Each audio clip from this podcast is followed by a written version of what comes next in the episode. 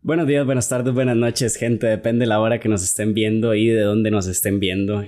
Bueno, bienvenidos un, a un episodio más, al quinto episodio de su podcast favorito, Mentalidades Podcast, Podcast Mentalidades. Hoy estamos con una invitada súper especial, eh, Mariana, Mariana Soch. Hola. Eh, hola, hola. Mari, ¿quién eres? Para la gente que no te conoce, eh, ¿qué haces? ¿Qué te gusta? Ok, ¿De bueno. dónde vienes? ¿Para dónde vas? Yo, vamos a ver, yo soy de Costa Rica.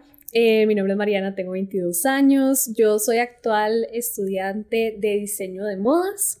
Em, también soy creadora de contenido. He estado metida como en el mundo del diseño desde hace ya varios años. Me fascina, pero en este momento específico, o sea, sí me estoy como enfocando en la moda. Todo lo que tiene que ver con la, industria de la moda, las tendencias y todo eso.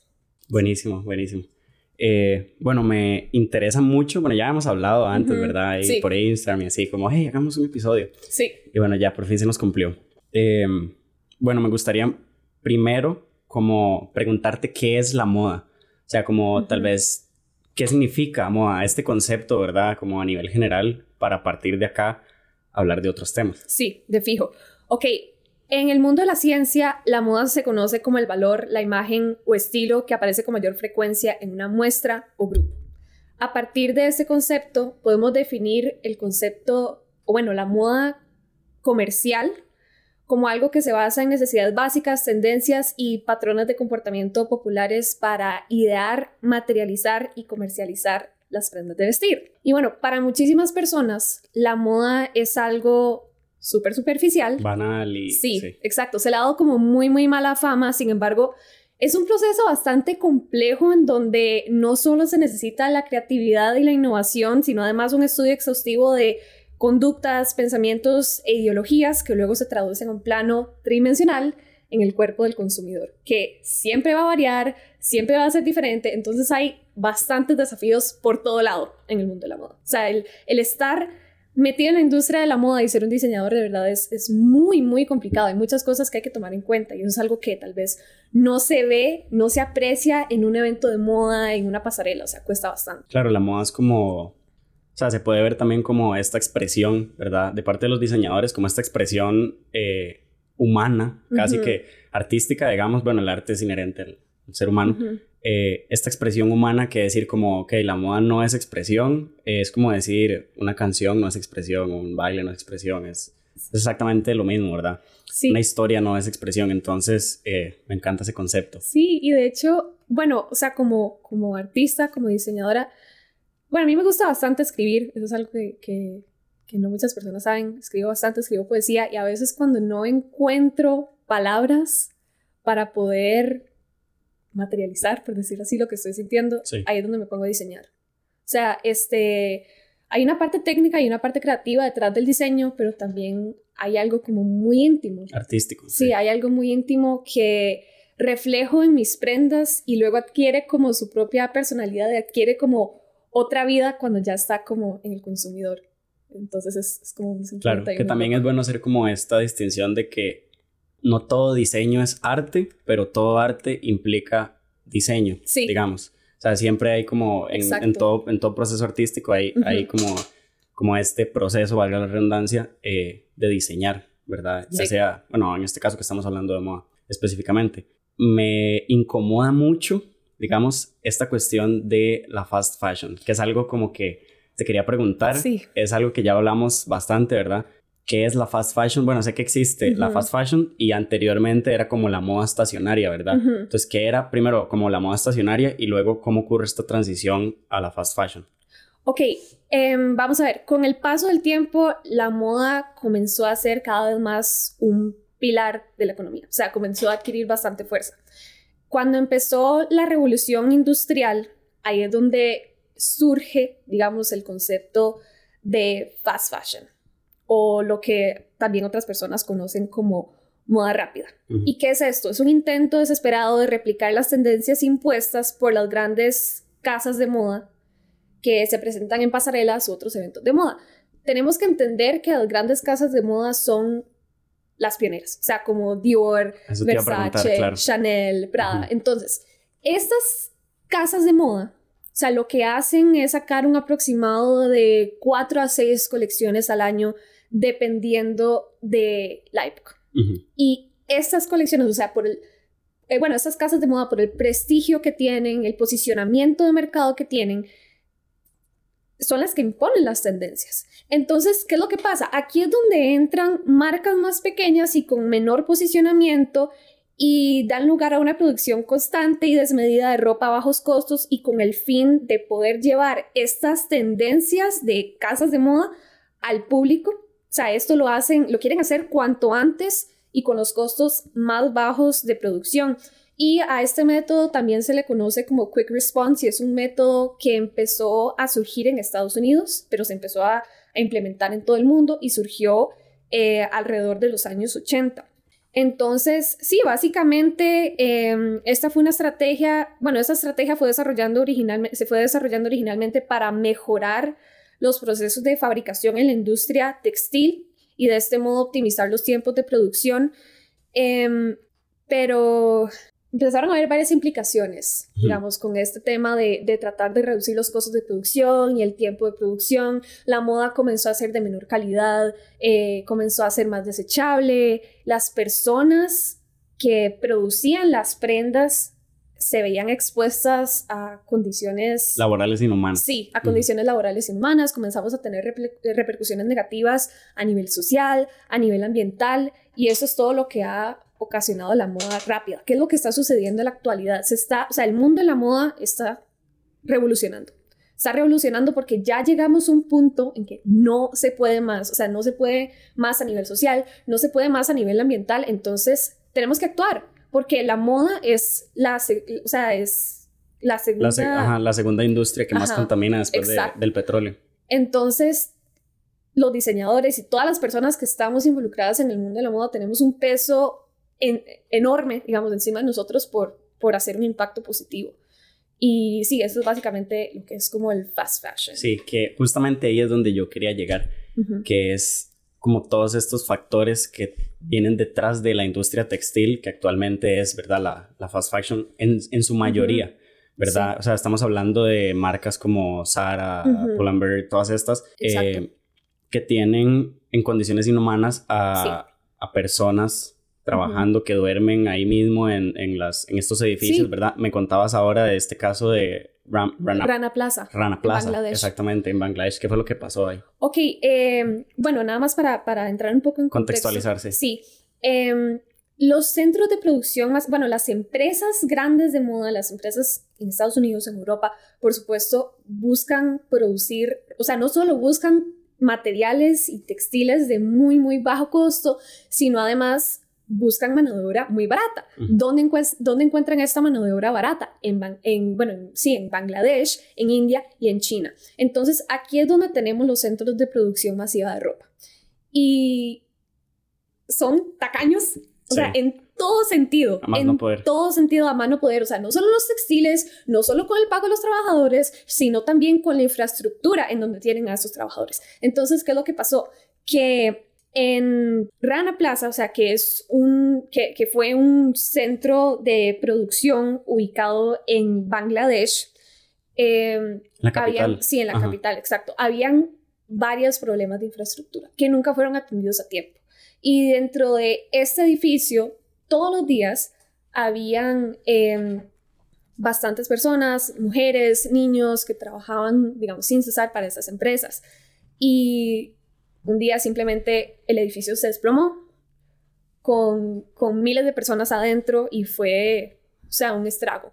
Y esto es algo que, que, también se ha replicado a menor escala en otros lugares, pero este sí fue un evento como que marcó un antes y un después. Claro, fue noticia mundial. Exacto. Sí, bueno, me gustaría mencionar ahorita que estamos hablando de estas implicaciones, también, bueno, estas son las implicaciones sociales, ¿verdad? Me hablabas de, de un dato súper interesante ahora que veníamos conversando antes de empezar a grabar.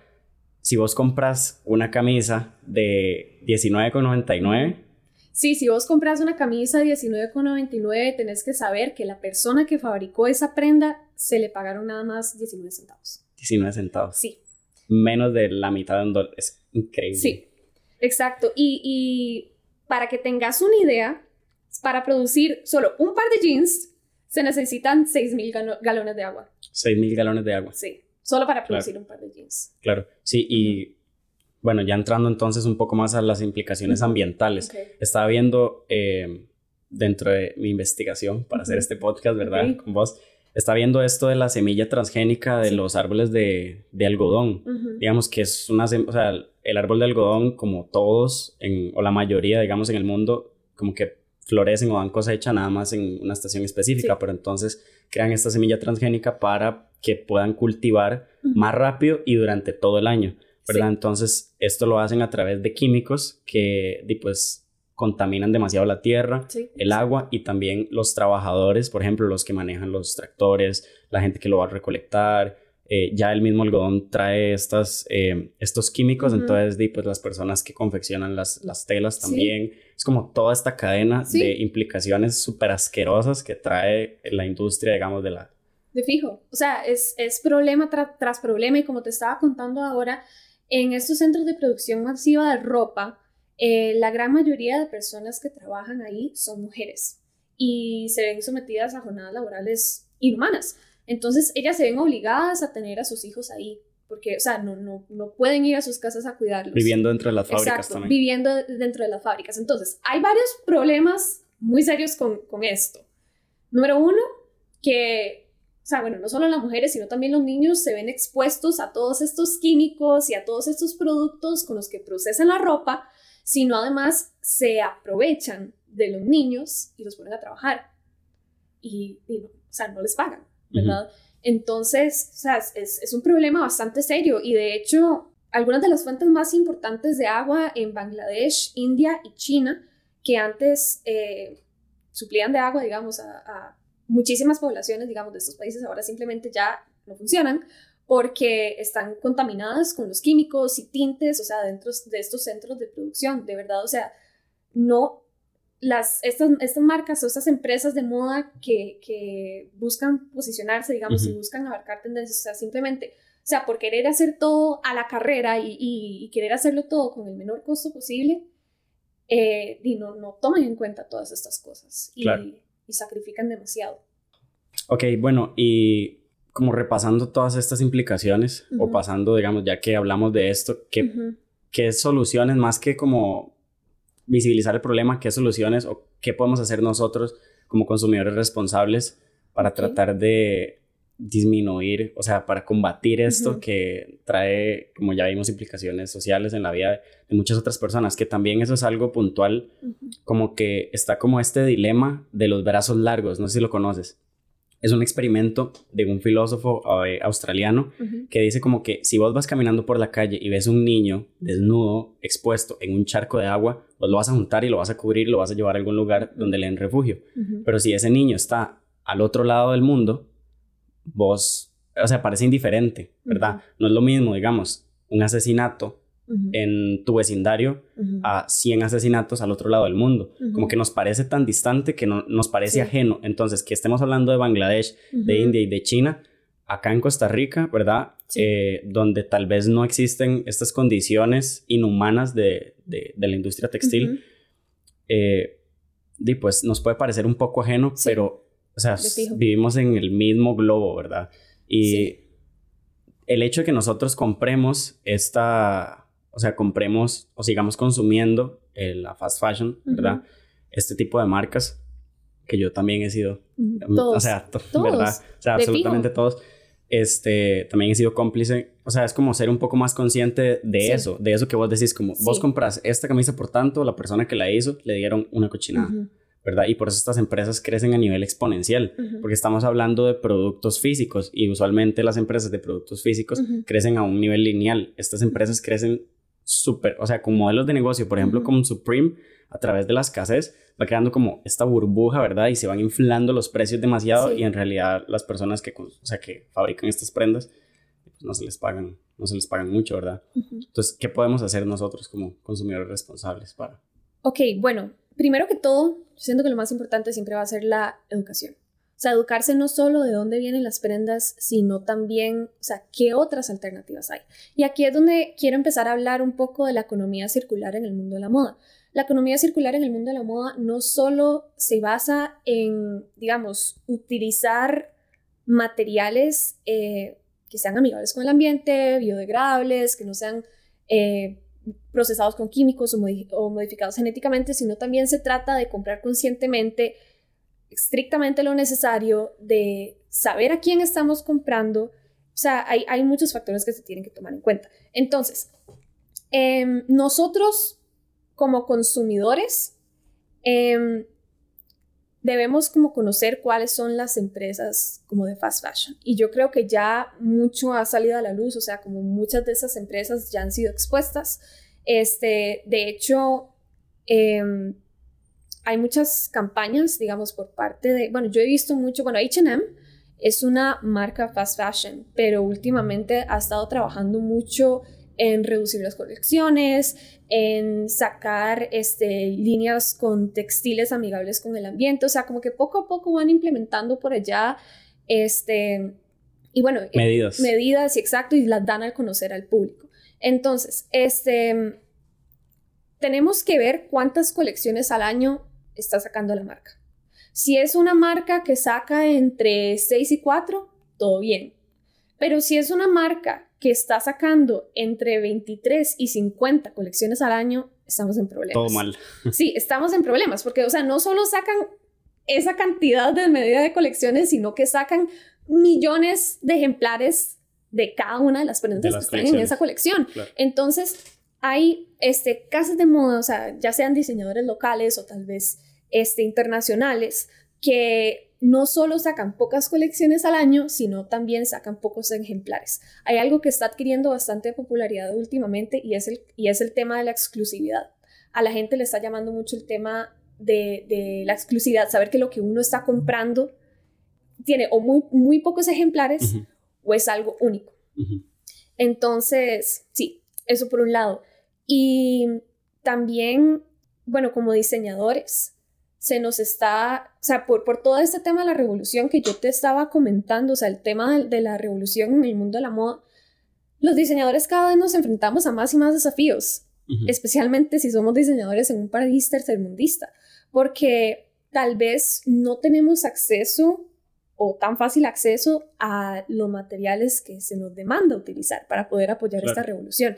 Eh, por ejemplo, o sea, como todos estos textiles orgánicos, todos estos textiles biodegradables de, lo que, de los que te estoy hablando, para tal vez diseñadores que se encuentran en países primermundistas, por decirlo así, es un poco más fácil tener acceso a esos textiles, pero en nuestro caso, de fijo, de fijo, no vamos a encontrar una tienda textil que de primera entrada, digamos, venda esto, si no vamos a tener que exportar, los costos son más elevados y por ende las prendas que vamos a producir van a tener un precio más elevado. No hay tanta cultura de la moda en Costa Rica, entonces no todo el mundo va a decir, uy, sí, yo estoy dispuesto a pagar, no sé, 250 dólares por una chaqueta. Este, o sea, eso, eso tal vez, esa, esa, cultura tal vez no está como muy implementada por acá. Pero bueno, hay otras cosas que también los consumidores pueden hacer para eh, tal vez, o sea, como, o sea, como dar un aporte positivo, digamos, a, toda esta problemática tan grande que se está dando por el mundo de la moda, que es, eh, bueno, no solo comprar local, sino también comprar ropa de segunda o asegurar. Ropa usada. Sí, exacto. y, y, bueno, también yo estaba hablando con una, con, con una de mis mejores amigas y me decía como, uy, es que de vez en cuando yo, o sea, yo soy consciente de lo que hace el fast fashion, pero de vez en cuando yo sí compro esta prenda y yo, ok, y le hago, yo, le hago, la siguiente pregunta, ok, todo bien, este, no hay ningún problema si la prenda que vos estás comprando la vas a utilizar varias veces y que no es como algo que vas a usar como para un evento de, la noche listo. Y ella me dice, no, no, por supuesto que no, es este es un pantalón que voy a usar demasiado. Este, entonces, o sea, en realidad, o sea, no, no importa tanto, o sea, eh, en realidad donde compremos puede ser un poco indiferente si, si compramos, o sea, conscientemente y si decimos como, ok. Sí, lo voy a usar varias veces. lo voy a usar varias veces, esto lo puedo complementar con varias prendas y hacer como varios outfits. Entonces... O sea, es, es, es, perdón, es lo que vos me decías de los datos esos de cuántas prendas se compraban al año antes y cuánto se compra ahora, sí. digamos. No sé si por ahí tienes el dato. Sí, aquí tengo el dato. En 1960, un 95% de la, de la ropa se fabricaba en Estados Unidos y el hogar estadounidense promedio gastaba más del 10% de sus ingresos en ropa y zapatos y el comprador promedio tenía menos de 25 prendas por año. Por año. Exacto. Y hoy menos del 2% de toda la ropa se fabrica en Estados Unidos. El hogar promedio gasta menos del 3.5% de sus ingresos en ropa y zapatos y sin embargo el comprador estadounidense promedio está comprando aproximadamente 70 prendas por año.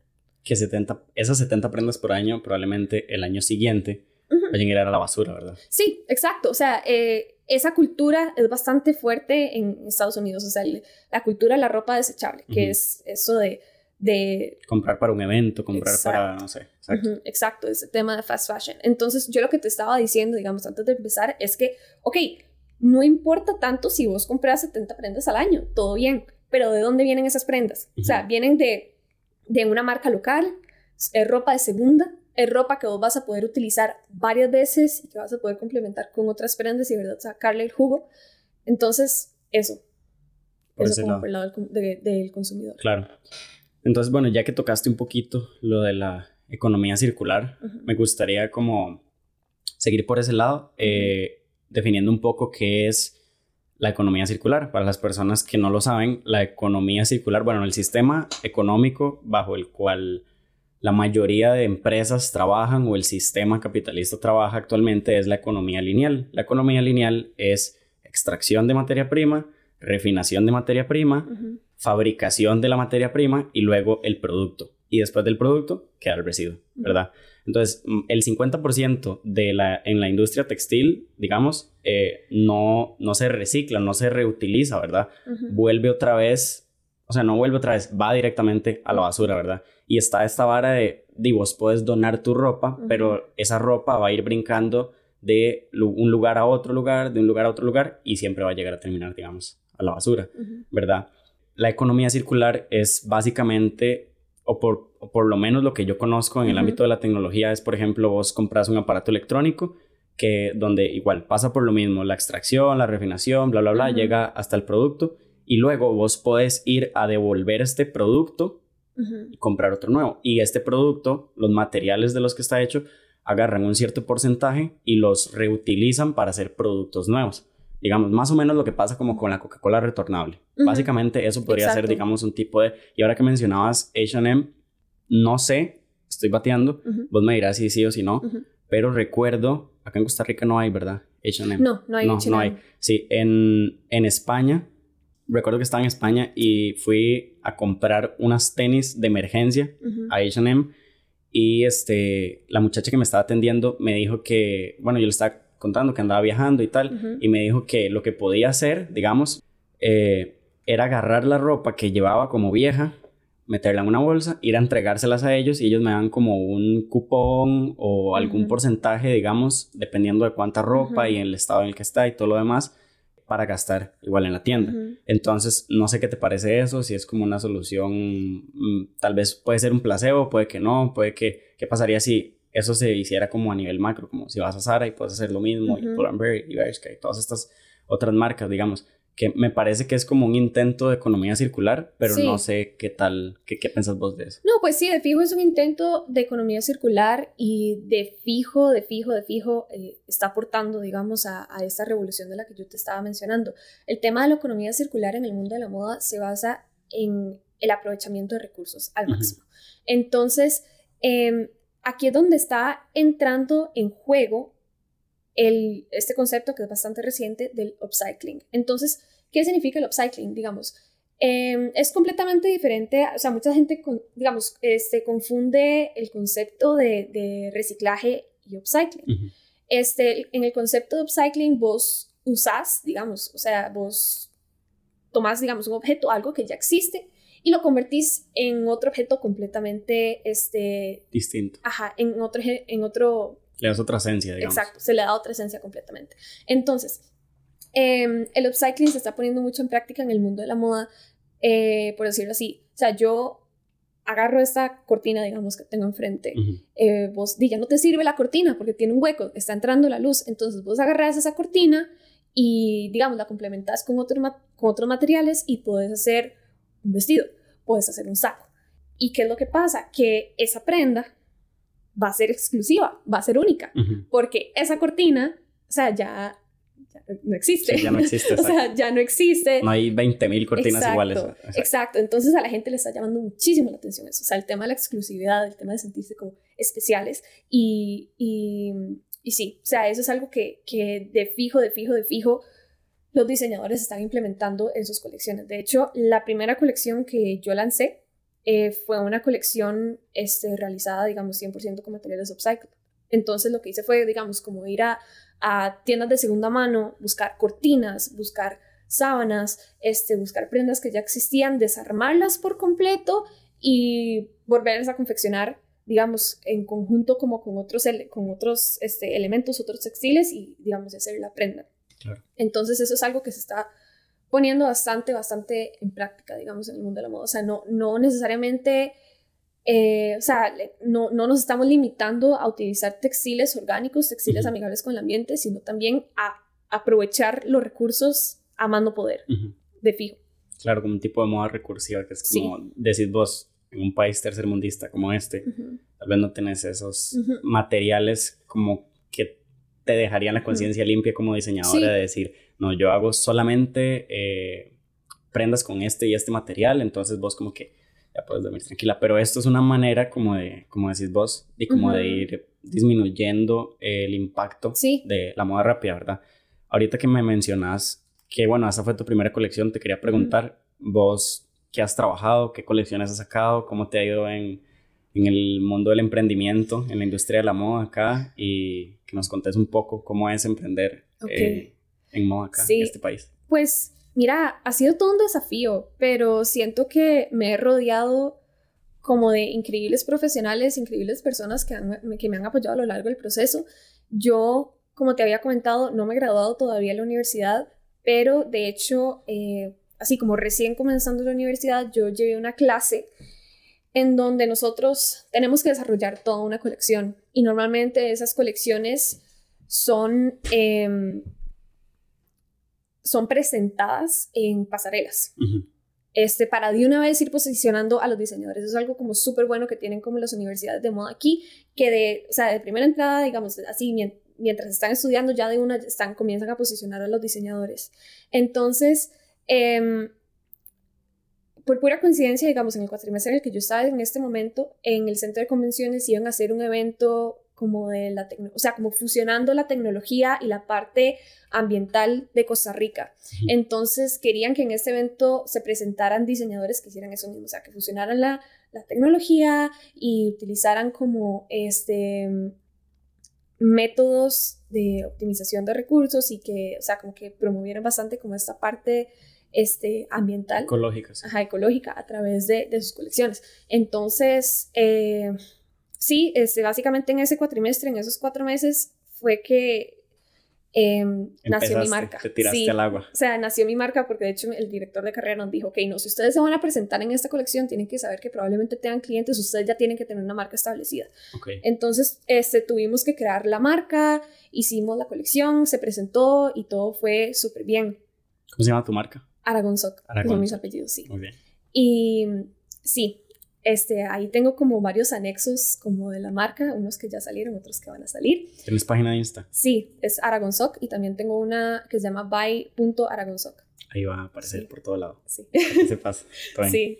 Y, ok, este, yo de momento no estoy como este, tan, tan, tan activa como en la parte, o sea, como en estar confeccionando como tal, porque de verdad quiero como poner mucho, mucho, mucho esfuerzo a, o sea, como al, tema de, la producción de, mi marca. Entonces he estado experimentando con diferentes eh, formas de confeccionar, o sea, que, me, que, o sea, que de verdad puedan hacer un aporte positivo al ambiente, porque en mi caso específico, o sea, ha sido bastante complicado como conseguir estos textiles orgánicos o amigables con el ambiente, digamos, o sea, como exportarlos es, bastante complicado para mí. Conozco una marca que no solo implementa como el tema del upcycling, el, el tema de darle como otra vida a las prendas, sino también este, el utilizar, este, bueno, estos textiles orgánicos. La marca se llama Lia Studios y es súper buena. Em, y bueno, sí, para mí esto es un poco más complicado, este, pero estoy como todavía viendo a ver cómo hago. Pero de momento lo que estoy haciendo eh, o lo que he estado implementando últimamente en mi marca es utilizar los retazos o los pedazos de tela restantes de los sombreros de pescador o los bucket hats que yo hago y a partir de eso, digamos, como cortar esas telas en pedacitos y hacer un textil desde cero con eso.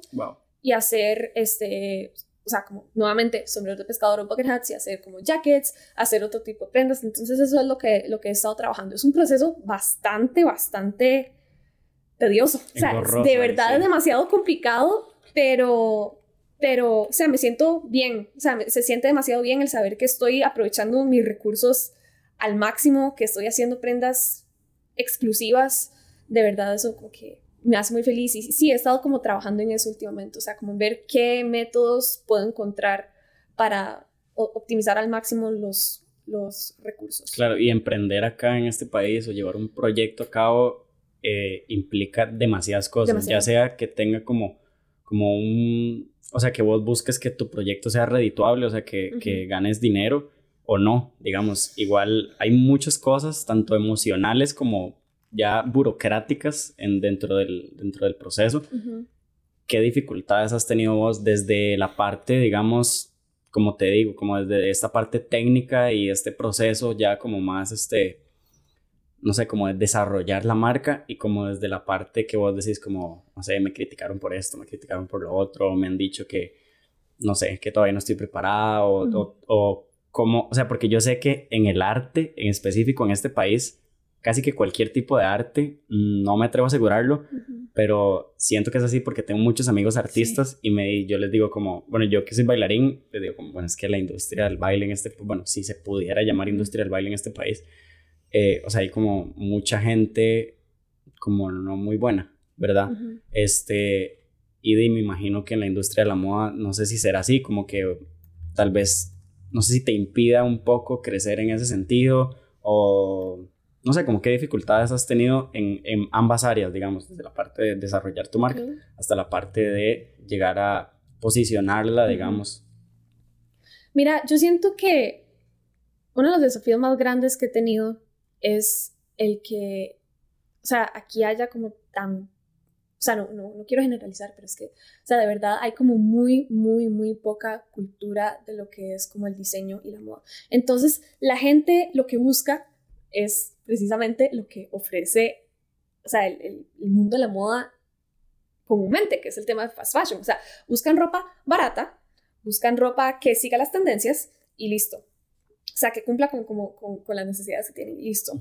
Y este, cuesta mucho que alguien, o sea, de que hay personas ahí, pero cuesta mucho de que alguien llegue y diga como, wow, es que yo de verdad quiero comprar esta prenda de este diseñador local porque es una prenda exclusiva, porque sé de dónde viene, este, o sea, conozco la historia de este diseñador, conozco la historia de este textil. O sea, cuesta mucho que las personas tengan ese chip instalado. Entonces, de verdad es, o sea, cuando uno llega y, o sea, cuando uno le preguntan, hey, ¿qué? ¿Cuánto cuesta como este sombrero? ¿Qué? ¿Cuánto cuesta este jacket? Y uno les dice el precio y se quedan como, ah, pero es que, di, yo puedo conseguir eso en Zara. O sea, como un precio, o sea, como un tercio del precio que usted me está diciendo. ¿Verdad? Y es que no están tomando en cuenta como todo lo que hay detrás. Que tal vez un diseño sí.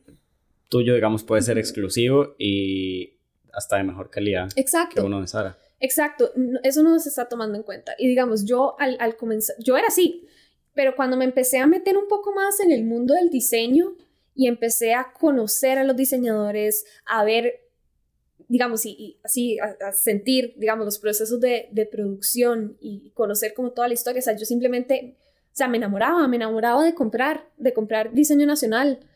O sea, de verdad, uno siente que, digamos, que más que una prenda que uno simplemente usa para vestir y por tendencia, uno siente que uno está llevando arte, que uno está llevando, o sea, algo que se hizo con demasiado amor, o sea, que, que tiene demasiado esfuerzo, que tiene demasiada pasión, exacto.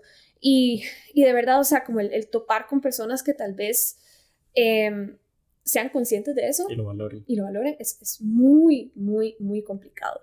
Y también, hace poco, de hecho, tuve como sea, una experiencia que me desmotivó bastante. Este, este tema del textil zero waste es muy común. O sea, como yo te había dicho, este, las, las microempresas están buscando desesperadamente métodos para poder, eh, para poder, este... Botar la menor cantidad posible. Sí, aprovechar los, aprovechar los recursos al máximo. Al máximo.